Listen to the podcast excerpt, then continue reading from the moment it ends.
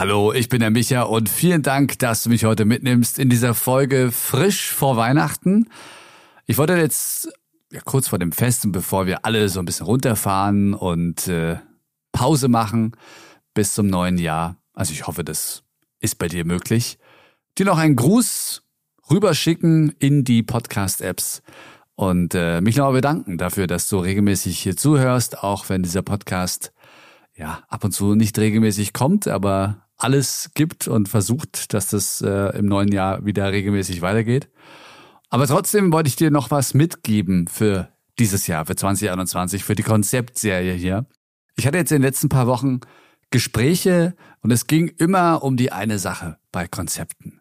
Und was ich für eine Erfahrung gemacht habe, wenn Leute auf mich zukommen, wenn es um ein Podcast-Konzept geht. Das wollte ich dir jetzt einfach nochmal teilen, weil ich finde, da gibt es eine Sache, die vielleicht nicht jedem klar ist. Oder wo ich halt anders rangehe an die Geschichte, die dir aber helfen kann und ich hoffe auch wird, deinen Podcast, dein Konzept wirklich so zu machen, dass es dir auch etwas bringt. So ein Podcast, der braucht ein Mikrofon, da braucht man ein Aufnahmegerät, braucht man vielleicht den richtigen Rechner, ein Mischpult und so. Und das sind oftmals so die Gedanken, die viele als erstes haben. Technik. Okay, also was brauche ich für eine Technik? Und ich gehe jetzt erstmal hin und kaufe mir schon mal Sachen. Und Sie haben vielleicht so eine Ahnung, was Sie machen wollen. Vielleicht haben Sie ein Bild von einem Podcast im Kopf und denken, okay, das ist ja immer so, das ist der Podcast und deswegen muss es so sein. Das ist eigentlich ein Schritt zu weit oder einer zu viel, ja. Sie haben da so ein bisschen was übersprungen und zwar wirklich das Konzept, weil die Idee allein ist nicht das Konzept. Konzept für mich zum Beispiel ist immer auch inbegriffen der Ablauf eines Podcasts. Der Realitätscheck. Kann ich das überhaupt so umsetzen? Nehmen wir mal an, ich möchte jetzt einen Interview-Podcast machen und äh, habe ein bestimmtes Thema, eine bestimmte Nische und will mir halt Leute einladen und das war's. Und jetzt gehe ich los und kaufe mir Technik. Aber wo ich denn oftmals dazu komme und ansetze, ist nochmal beim Rückwärtsgang. Ist dieser Interview-Podcast oder dieses Format, was du dir vorstellst, genau das, was dich jetzt weiterbringt? Wir machen ja einen Podcast, also entweder auf der Hobbybasis, weil wir Bock drauf haben, oder dann auf der professionellen Basis im Sinne von unternehmerischen Basis, ich habe ein gewisses Ziel vor Augen. Ich möchte eine Zielgruppe erreichen. Ich möchte ein Produkt an den Mann bringen oder an die Frau übrigens. Ich möchte mein Image verbessern.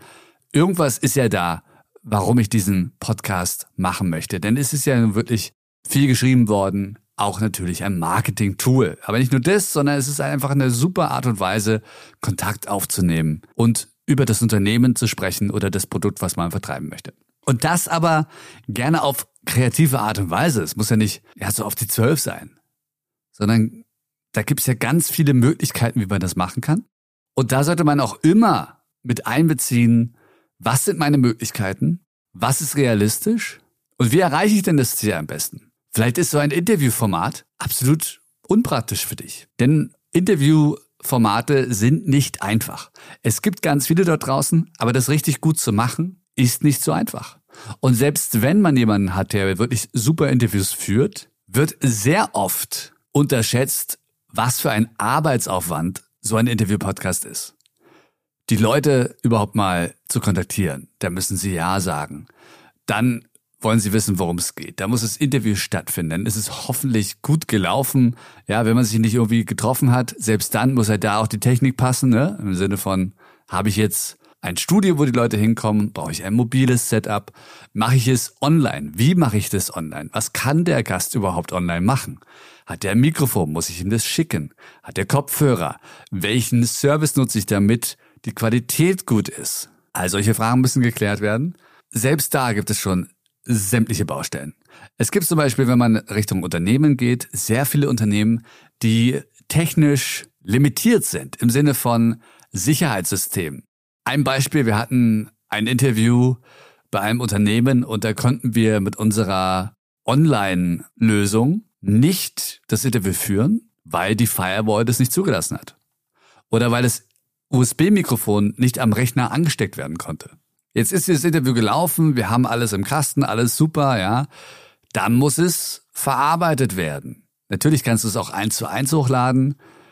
Aber selbst dann möchte vielleicht der Interviewpartner das nochmal hören. Oftmals möchten sie auch ein Skript haben, dass es transkribiert wird, dass sie halt drüber lesen können. Im besten Fall sagt er, ey, super, passt alles, go for it.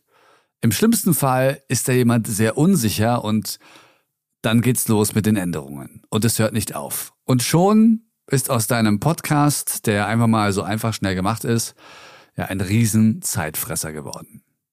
Hast du eigentlich intern die Möglichkeiten, das zu produzieren oder möchtest du das außerhalb produzieren?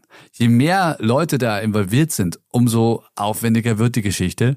Erst recht, wenn du einen Partner an der Seite hast, der vielleicht nicht ganz so zuverlässig ist. Wo du selbst denn quasi alles machen musst, das bringt dich natürlich auch nicht weiter. Das sind alles so Dinge, die ich schon in einem Konzept mit einbaue. Also nicht nur die Idee an sich, sondern der ganze Workflow. Und dann weißt du ja wirklich auch erst, was für Technik ist hier notwendig. Das kannst du ja vorher noch gar nicht sagen. Das heißt, wenn du jetzt schon irgendwelche Mikrofone gekauft hast und du stellst eigentlich jetzt fest, Mensch, wir machen jetzt lieber doch ein Format, was ganz anders ist, schon hast du andere Voraussetzungen und brauchst vielleicht ein ganz anderes Mikrofon. Eine ganz andere Aufnahmemöglichkeit. Das Konzept ist wirklich das Wichtigste an diesem Podcast. Es ist alles, was dazu gehört. Wirklich Proof of Concept und den gerne auch mal austesten. Wie lange brauchen wir dafür? Und da wird es immer noch ein paar Sachen geben, die schieflaufen oder die unerwartet waren, die erst im Prozess stattfinden. Und da ist natürlich super, wenn man sich die Zeit nehmen kann und es austesten kann, um dann nochmal abzuändern. Weil ansonsten ist man in diesem Prozess drin, man hat schon Deadlines gesetzt, man hat vielleicht eine Marketingkampagne gestartet schon, die nebenbei laufen soll. Und dann, ja, ist man eigentlich nur noch im Stress. Und der eigentliche kreative Part von diesem Podcast, das soll ja auch Spaß machen, ist dann gar nicht mehr da.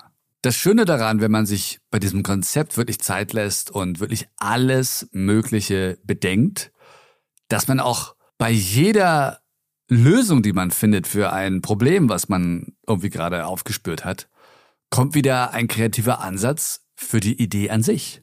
Und schon wird zum Beispiel aus einer technischen Notwendigkeit, einer räumlichen Notwendigkeit oder einer personellen Notwendigkeit ein viel besseres Produkt. Wenn man zum Beispiel feststellt, dass zwei Kollegen miteinander reden sollen, aber die zeitlich nie am selben Ort sind, Schon macht man vielleicht ein lockeres Format, wo sie miteinander WhatsAppen oder telefonieren oder mit einem mobilen Rekorder unterwegs aufzeichnen. Das Konzept ist nicht nur dazu da, die Idee zu beschreiben, sondern das Projekt möglich zu machen. Alle Sachen zu regeln und zu lösen. Dass man sofort sagen kann, okay, jetzt haben wir hier was erschaffen und jetzt gehen wir in die Umsetzung. Und dann passt es. Und dann gibt es immer noch Überraschungen, selbstverständlich. Oder kleine Problemchen, die auftauchen. Aber dann kann man die viel besser lösen, weil das Fundament einfach stark ist.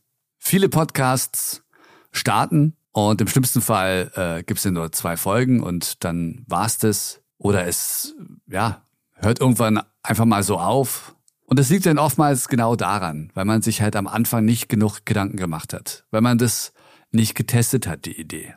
Und so, wie man es machen möchte. Ob das überhaupt realistisch umsetzbar ist. Weil es bringt einem ja nichts. Ideen gibt's tausende. Aber das Umsetzen, das ist nicht so einfach.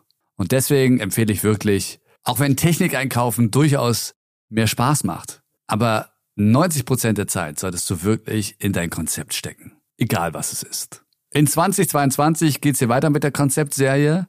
Und da werden wir noch mal ein paar Branchen durchschnuppern, mal sehen, was mir noch so einfällt, was man noch so alles machen kann. Ansonsten kannst du die letzten beiden Folgen nochmal anhören, falls du das noch nicht getan hast. Wir haben gekocht und wir haben uns das Internet vorgenommen. Und wenn du einen Podcast umsetzen möchtest und brainstormen möchtest oder so einen Konzeptprozess starten möchtest, dann melde dich gerne bei Podcast 360. Das ist podcast360.de. Da bin ich auch mit dabei und berate Unternehmen und Podcaster und wir produzieren auch, wir forschen im Bereich Podcasts und gerne unterstützen wir auch dich. Wenn du mir persönlich eine Nachricht schicken möchtest, dann mach das gerne an micha.podcast360.de. Wie gesagt, 360 als Zahl. Na dann, schöne Feiertage, entspann dich ein bisschen, ja, lass dich nicht stressen von dem ganzen Feiertagstrubel und komm gut und gesund und sicher in das neue Jahr.